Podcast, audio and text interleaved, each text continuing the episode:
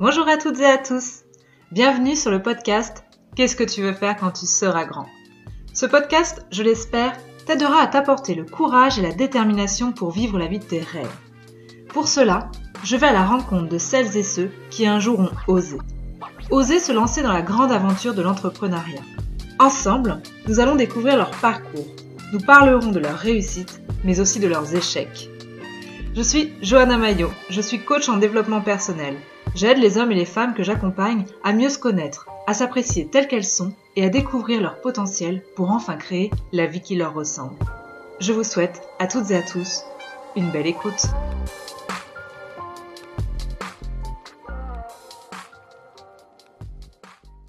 Salut Sophie Salut Johanna Je suis ravie de te retrouver aujourd'hui, comment vas-tu? Je vais très bien, merci.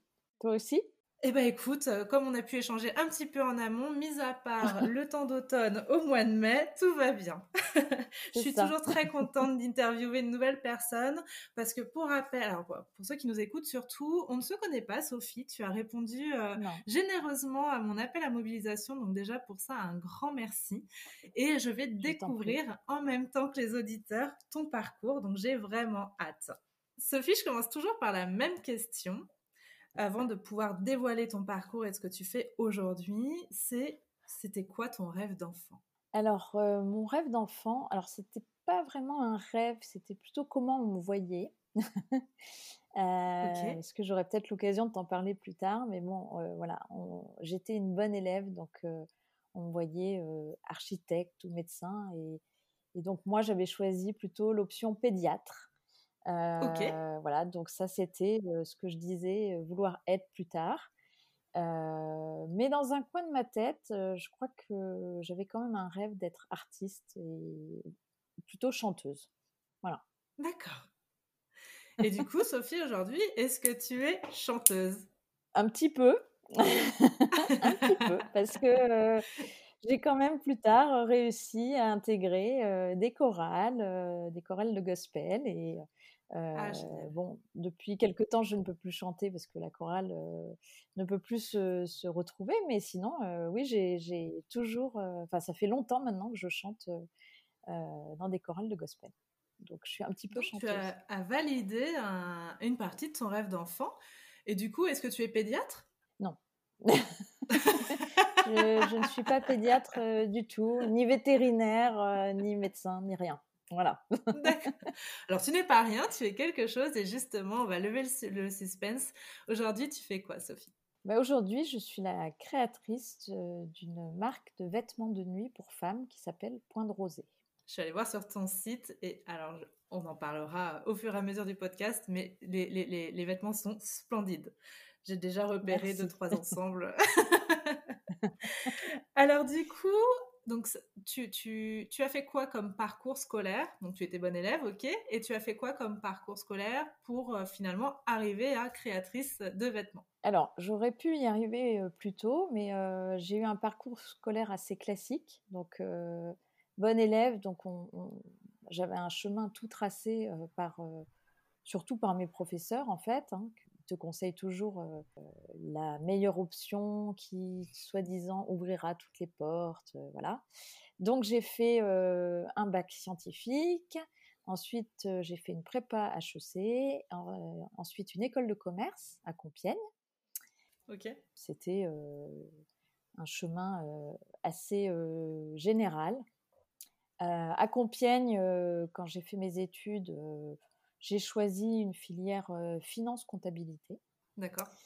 Et j'ai démarré ma carrière ensuite, il y a longtemps. On va pas dire l'année, mais il y a longtemps. Chez Kellogg's, le groupe qui fait des céréales, au siège européen à Manchester. Voilà. Et là, je faisais de la comptabilité. Tu te plaisais là-dedans? Oui, alors oui, je me plaisais là-dedans. Alors pas forcément dans le fond de de mon travail, mais, mais même parce que je, j'apprenais beaucoup et moi c'est vrai que c'est quelque chose qui, euh, euh, qui compte beaucoup pour moi, euh, l'apprentissage continu on va dire. Mmh. Donc j'apprenais, j'étais dans un environnement superbe parce que un bâtiment ultra moderne, un grand groupe. Je travaillais à l'étranger. je travaillais avec des gens qui avaient, qui étaient comme moi, jeunes diplômés, mais qui venaient de toute l'Europe. Donc c'était un peu Erasmus qui se prolongeait. Donc voilà, j'étais fière en fait de, travailler dans, ce, dans cette société et, et, d'apprendre et de pouvoir évoluer. Je suis restée à peu près deux ans et demi, je crois, à Manchester. Ensuite, on m'a proposé un poste de contrôleur de gestion à, chez Kellogg's, mais en Belgique, Kellogg's Benelux. Donc j'ai déménagé à Bruxelles. et donc là, pareil, une très bonne ambiance. Euh, voilà, plein de choses à apprendre, un autre pays, euh, même si c'est un peu euh, nos cousins germains, les Belges, mais mmh, mmh. voilà, j'ai beaucoup apprécié cette, ce temps-là. et puis, ben, à un moment, j'ai eu envie de, de, voir ailleurs parce que je me suis dit que j'allais devenir une Kelloggsienne toute ma vie. Donc, j'ai commencé à chercher autre chose. Et puis, je voulais aussi me rapprocher un peu de, de ma famille qui était donc à Limoges, puisque je suis originaire de Limoges. Donc, j'ai postulé, j'ai cherché autre chose et j'ai trouvé un poste de, alors, de pricing manager, rien à voir. Enfin, rien à voir, toujours dans la finance malgré tout, dans un gros, grand groupe qui s'appelle Newell Rubbermaid. et c'est un groupe américain aussi qui fait plein de choses voilà, de l'outillage, de, du matériel pour la cuisine, enfin beaucoup, beaucoup de choses. et moi, j'étais dans la division écriture, donc je travaillais pour des marques comme Parker, Waterman, Rotring, Peppermate, Reynolds. Voilà. Et là, en fait, j'ai eu la chance d'être embauchée par un, anglo-saxon qui. j'ai postulé pour un poste de, business analyst et il m'a embauché pour un poste de pricing manager. Le pricing, je ne connaissais pas et c'était donc euh, euh, bah, fixer les prix euh, des produits, des nouveaux produits, mais aussi des anciens produits pour, en Europe. Encore un grand groupe, voilà, une nouvelle aventure, une vie parisienne aussi, puisque c'était à Paris. J'ai survécu parce que travailler dans un groupe américain, c'était quand même voilà, euh, des vagues de licenciements euh, très régulières. Euh, un coup ça va, un coup ça va pas. Un changement de management, on change de stratégie. donc voilà, il faut une capacité d'adaptation un peu hors du commun, on va dire. Voilà, ceux qui ne s'adaptent pas, ils, partent assez rapidement. Voilà, moi j'avoue que voilà, j'étais, là, je profitais bien de la vie parisienne, donc voilà, pas mal de stress quand même avec mon boulot. Et puis j'ai évolué ensuite vers un poste, encore, j'ai encore changé de poste. Et j'étais contrôleur financier pour une, division, donc une division écriture dans ce groupe. Et en 2011, j'ai été délocalisée à Genève. Donc là, j'ai quitté Paris pour aller à Genève, toujours dans le même poste, la même boîte. Et à ce moment-là, c'est vrai que je me suis, j'ai commencé à me poser une petite question parce que je me suis dit, bah en fait, je j'avais pas trop envie d'aller à Genève. C'était pas une ville qui me faisait rêver. D'accord. Mais bon, j'avais une petite idée en tête quand même parce que voilà, un petit projet, mais j'étais pas prête. Et puis, et puis, bah toujours le même groupe, donc plein de choses qui se passent. Et puis au bout d'un moment, en fait, un jour, j'ai fait ma crise de la quarantaine. D'accord. Voilà, donc le ras-le-bol du boulot, le ras-le-bol de la boîte, le qu'est-ce que je fais là, pourquoi je suis là. Peut-être que tes auditeurs n'en sont pas à, cette crise-là, mais c'est pas un mythe, ça arrive, vraiment. Ok. et j'ai voulu changer de boîte. Je me suis dit, bah non, ça sera pareil. voilà, j'ai plus envie j'ai envie de, de, me réaliser. Et donc, euh, voilà, j'ai beaucoup hésité, j'ai beaucoup réfléchi quand même, parce que euh, je gagnais très bien ma vie, j'avais euh, beaucoup d'avantages. Et donc, un jour, bah, j'ai été voir mon, boss et je lui ai demandé de me licencier. D'accord. J'ai annoncé à mes collègues que je partais pour créer ma boîte. j'ai vu dans leurs yeux l'incompréhension, la... Exactement. Voilà, je sais qu'il y en a qui, et il y en a qui le pensent toujours d'ailleurs. mais voilà, c'était pour moi une libération et j'ai très vite tourné la page et je me suis consacrée à mon projet de création d'entreprise. Donc cette petite idée avant de partir à, Genève, c'était déjà cette création d'entreprise autour de euh, vêtements de nuit? Tu avais déjà cette idée, elle était déjà matérialisée? Elle était plus ou moins matérialisée, oui, parce que en fait, ça faisait très longtemps que j'aimais tout ce qui était euh, dentelle, lingerie. Euh, j'avais réussi à m'incruster au salon de la lingerie, qui est pourtant réservé aux professionnels depuis longtemps, parce que voilà, c'était un rêve, une passion j'avais toujours en tête que je ferais quelque chose. Et puis cette idée, elle a évolué avant vraiment de la concrétiser. Hein. C'était une idée, voilà, comme je pense, plein de personnes ont des idées qui, concrétisent ou non, mais voilà, en se disant si un jour je devais faire quelque chose, bah, je ferais comme ça. Donc ça a évolué, donc ça a évolué vers le, le, vêtement de nuit parce que je me suis rendu compte que le marché était assez pauvre. Mmh et puis, voilà, je voulais faire de la vente à domicile, je voulais faire quelque chose d'assez original. donc, l'idée était assez, assez claire dans ma tête, tout en sachant que je ne connaissais rien au monde de la mode, à part en tant que consommatrice. Et là, c'est vrai que j'étais assez experte. Euh, une vraie parisienne. Euh, mais voilà, je n'y connaissais rien euh, en textile, en mode. J'avais juste, voilà, j'aimais les belles, les belles matières, les dentelles, mais voilà. Et alors, comment tu as fait? Eh ben, je, je, suis partie de, de, zéro, en fait, de zéro, avec beaucoup d'enthousiasme, parce que je pense que ça a été vraiment le, le bon moment pour moi. Donc, quand j'ai quitté ma société. Euh, voilà, j'étais. En fait, ça a été un gros soulagement de, de... même si euh, l'avenir était complètement incertain. Incertain, voilà, je savais pas du tout vers quoi j'allais, mais j'avais confiance en moi, bizarrement, et, et je me suis dit, bah, au pire, voilà, si si ça marche pas, bah, je ferai autre chose. donc j'ai commencé par bon, j'avais travaillé beaucoup avec des, des marketeurs dans ma, carrière de finance. Donc, j'ai été très bien entourée par des, collègues, enfin des anciens collègues, amis qui m'ont beaucoup aidé. Donc, j'ai commencé par travailler sur ce que je voulais que ma marque soit, donc l'ADN de ma marque. ensuite, j'ai travaillé sur. j'ai fait une étude consommateur assez poussée pour être sûr que mon idée que j'avais en tête n'était pas juste une idée qui n'aurait plus qu'à moi. et puis après, bah alors après, je suis passée aux choses un peu plus, on va dire, sympa.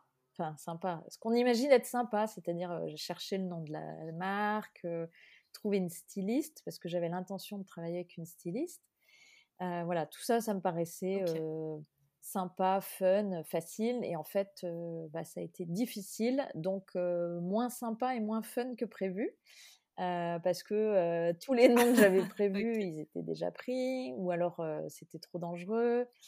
voilà, donc ça a été beaucoup de stress aussi, parce qu'il y a quand même un timing, même si je ne m'étais pas fixé d'objectifs et d'échéances, mais quand même, je ne pouvais pas rester cinq ans à préparer ça.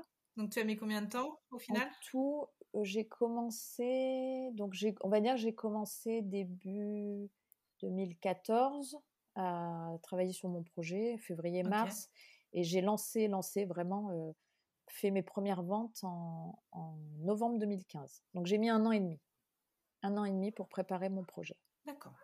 En partant de zéro. Oui, sachant qu'il y, a quand même, voilà, on part de zéro, il y a une collection à créer, il fallait trouver un 6, donc c'est bien, un an et demi, super.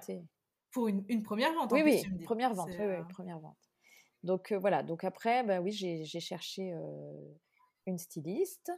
Donc ça a pris un peu de temps, mais finalement j'ai trouvé et qui travaille en freelance avec moi et qui est toujours la même depuis le début. Et puis, et puis à partir du moment où j'ai rencontré cette styliste, c'est vrai que bah, elle m'a ouvert son, son carnet d'adresses du textile et de la mode. Donc là, voilà, j'ai été accompagnée. c'était un petit peu plus. alors, c'était pas facile parce que c'était un monde nouveau pour moi, mais c'était quand même malgré tout. voilà, j'étais pas toute seule. Oui, c'est souvent ce qu'on retrouve hein, quand on se lance, c'est bah, on, est seul face à nos idées, face à nous-mêmes, et c'est vrai que bah, c'est des moments qui sont compliqués parce que quand il faut trancher, tout, tout nous, nous, incombe et c'est notre responsabilité. Donc c'est vrai que d'être accompagné par quelqu'un, alors là en l'occurrence vous n'êtes pas associé, elle est, elle est en freelance pour ça, toi. Mais bon, ça reste, ça reste vraiment un partenaire très très proche. Hein, c'est devenu une amie. Mmh, mmh, mmh. Enfin, voilà, je sais que j'ai confiance en elle. elle est de bons conseils. elle me challenge aussi sur certaines choses et c'est ça qui est important. Moi, je, sais que le conseil qu'on m'avait donné avant de, me lancer, enfin, on m'a donné pas mal, mais c'est ne te lance pas toute seule alors j'ai beaucoup hésité parce que bah, moi j'avais mon idée depuis longtemps. voilà, je savais comment je, enfin, je savais plus ou moins comment je voulais faire.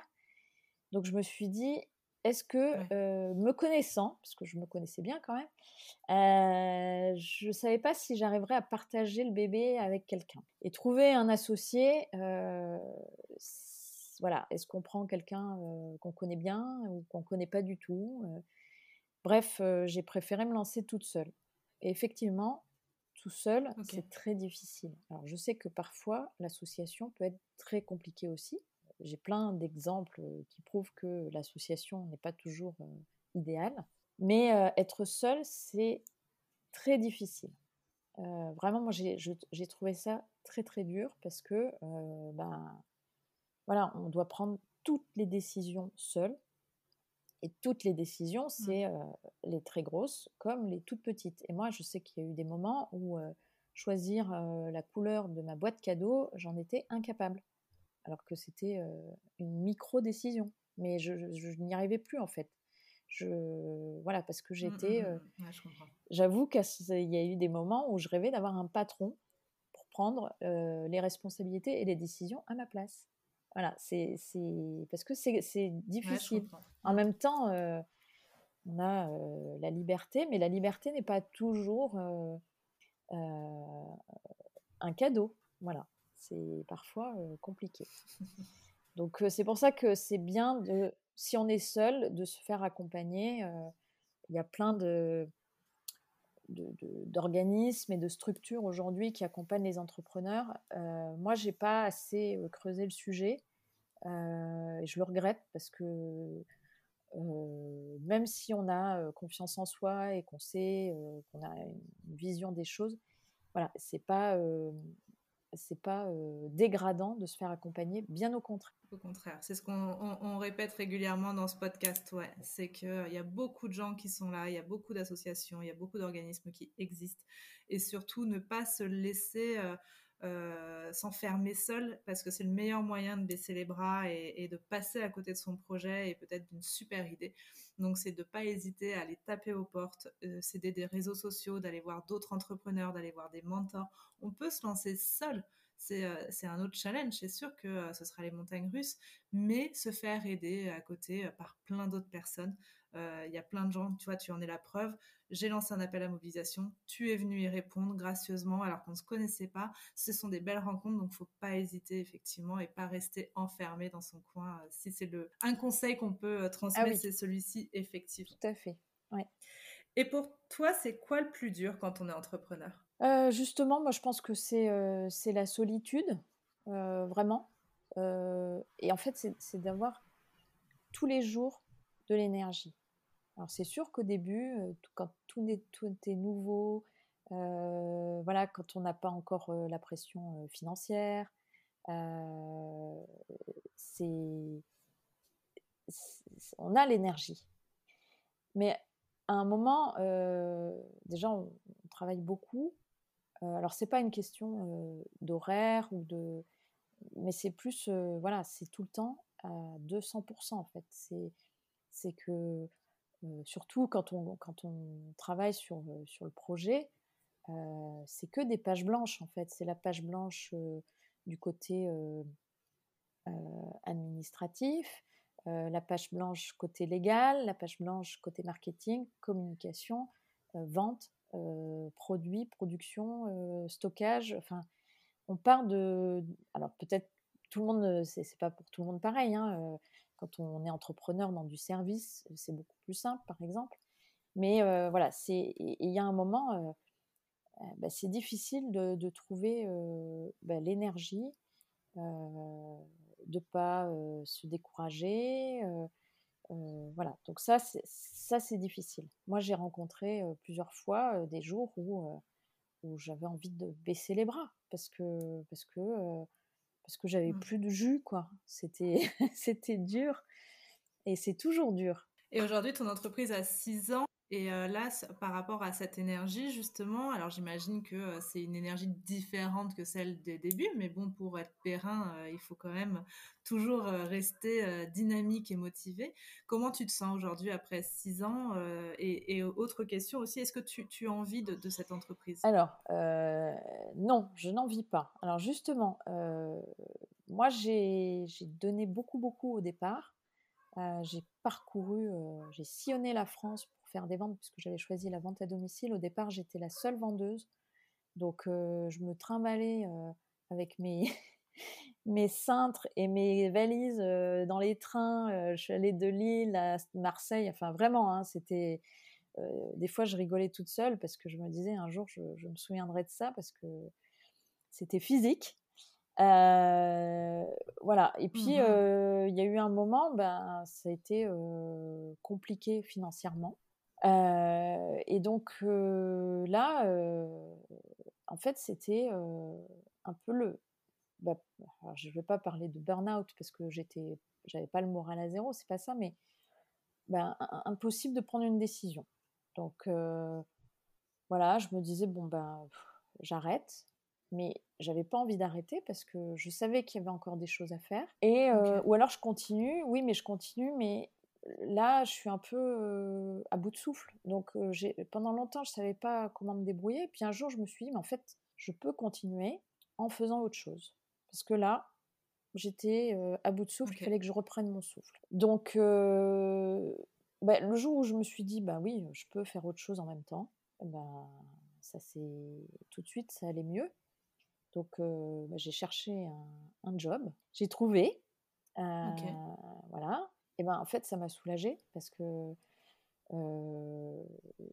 je pouvais gagner ma vie et puis continuer avec, avec mon activité d'entrepreneur. Alors c'est sûr que voilà, je, travaille toute la semaine, donc je n'ai pas le temps que j'avais avant, mais de toute manière avant, j'étais arrivée à un point où j'essayais de me dépatouiller pour trouver des solutions, mais bon, j'étais pas à fond, quoi, parce que j'étais un peu bloquée mmh, sur mmh, plein mmh. de plans et surtout financiers. Et là, en fait, maintenant, maintenant bah, j'ai cette sécurité financière qui me permet de me sentir beaucoup plus libre. Alors, j'ai plein de projets. mes week-ends vont commencer à être très chargés parce que parce que je vais reprendre en main ma marque. Et en fait, j'ai eu besoin de ce petit break. pour l'instant, c'est un break à durée déterminée. C'est même pas, je vais pas être salarié. c'est pas un, CDI. Donc, en fait, ça me permet de voilà. Et j'ai vraiment repris mon souffle. Et c'était, et c'est pareil, c'est un conseil que je donne aux entrepreneurs. Et à un moment, il faut savoir s'écouter et s'arrêter on peut mettre entre parenthèses, et c'est pas la peine de tout arrêter, dire c'est fini, je mets la clé sous la porte. Voilà, c'est pas abandonner, c'est mettre entre parenthèses. Et ça, c'est génial. Je trouve que c'est vachement inspirant parce que voilà, tu as su te dire à un moment, bon, là, je, je, n'arrive plus à avoir de nouvelles idées, j'ai un peu peur pour l'avenir, je suis en train de, enfin, si quand je m'écoute, je suis en train de perdre mon souffle. Donc, tu, tu as mis entre parenthèses. Oui, parce que en fait, pendant toute cette période de création et puis de lancement et de après de voilà de, routine qui est, qui est arrivée, moi moi, je me suis complètement effacée derrière ma société. je, D'ailleurs, je, même mes amis, quand ils prenaient de, quand je les avais au téléphone, en fait, ils prenaient d'abord des nouvelles de ma société avant de prendre de mes nouvelles. Ce qui n'était pas malveillant, bien au contraire. Mais je me rendais compte qu'en mmh, fait, mmh. Point de Rosée avait pris toute la place et moi, je n'avais plus de place. Et c'est là, c'est pour ça que je, je me suis épuisée. Donc, il était temps, en fait, que je que je retrouve une vie à peu près normale. Bon, voilà, en ce moment c'est difficile d'avoir une vie normale, mais, mais de, savoir que j'avais aussi une vie personnelle, des finances personnelles, mmh, mmh, mmh. et, que Point de Rosée garde sa place, en fait. Voilà, chacun sa place. Exactement. Je vais revenir sur les qualités, selon toi, qui sont nécessaires pour entreprendre. Alors, Alors il faut être persévérant.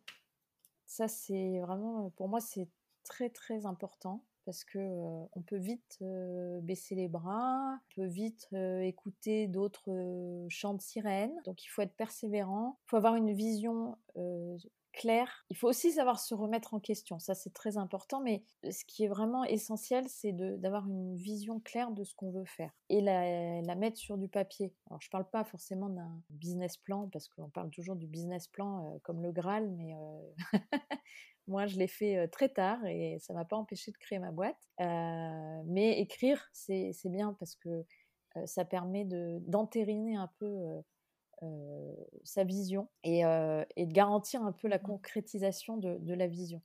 Donc voilà, savoir exactement ce qu'on veut faire. Après, il faut voilà, se remettre en question. Moi, aujourd'hui, par exemple, j'avais choisi la vente à domicile, une activité très chronophage et étant toute seule, bah, j'arrivais pas à gérer la vente à domicile, plus la production, plus le marketing, tout ça. Donc aujourd'hui, j'ai décidé de passer au e-commerce à place de la vente à domicile. Et pourtant, pendant longtemps, j'ai dit non, non, non, vente à domicile. Maintenant, je dis, bah oui, j'ai mmh. pas pris le bon chemin. Je, je, change un petit peu et il n'y a pas de il n'y a pas de honte à avoir. Au contraire, il faut savoir se remettre en question. Donc persévérance, remise en question et vision, vision stratégique claire. Est-ce que tu as un conseil pour celles et ceux qui souhaitent se lancer et qui hésitent encore? Alors, bah, il faut se lancer. Parce que moi, je me suis lancée assez tard par rapport à, je dirais, la moyenne d'âge des entrepreneurs que j'ai rencontrés. Je regrette pas de ne pas l'avoir fait plus tôt, hein, c'est pas ça, mais, mais je pense que partir du moment où on a l'envie, il faut, faut y aller, jeune ou moins jeune, tout est possible. Moi, ça m'a permis de me rendre compte que, en fait, tout était possible. C'est-à-dire que demain, peut-être que je vais rechanger et c'est possible. Je sais que j'en suis capable maintenant.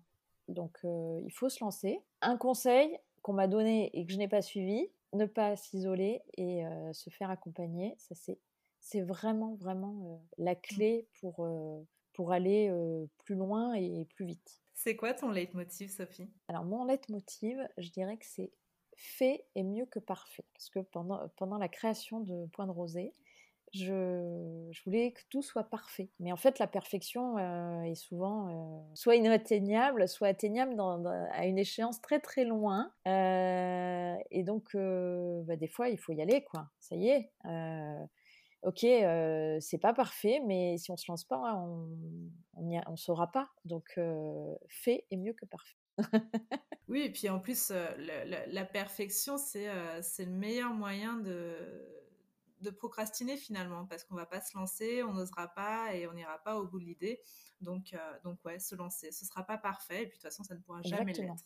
Euh, on sera toujours imparfait aux yeux de quelqu'un d'autre. Donc, euh, donc ouais, ça rejoint ton conseil pour se lancer. C'est la première chose. se faire confiance et, tester. Tu te vois comment dans 5 ans? Alors là, moi, je n'ai jamais su me projeter. Dans ma carrière professionnelle, je suis plutôt opportuniste que, que stratégiste. Là, on va dire que je me vois à la tête toujours de Point de Rosée, avec plein de nouveaux projets et des remises en question.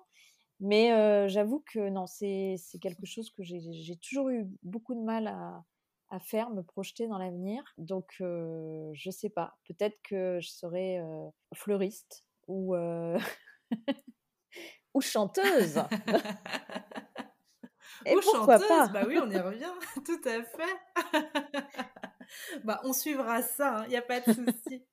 Est-ce que tu as un message à communiquer? Un message personnel, peut-être Non, mais moi, je, je voilà, je, ce que tu veux. Pour les jeunes entrepreneurs et même les moins jeunes, ne pas hésiter à, à partager. Moi, c'est vrai qu'aujourd'hui, j'aime conseiller les entrepreneurs.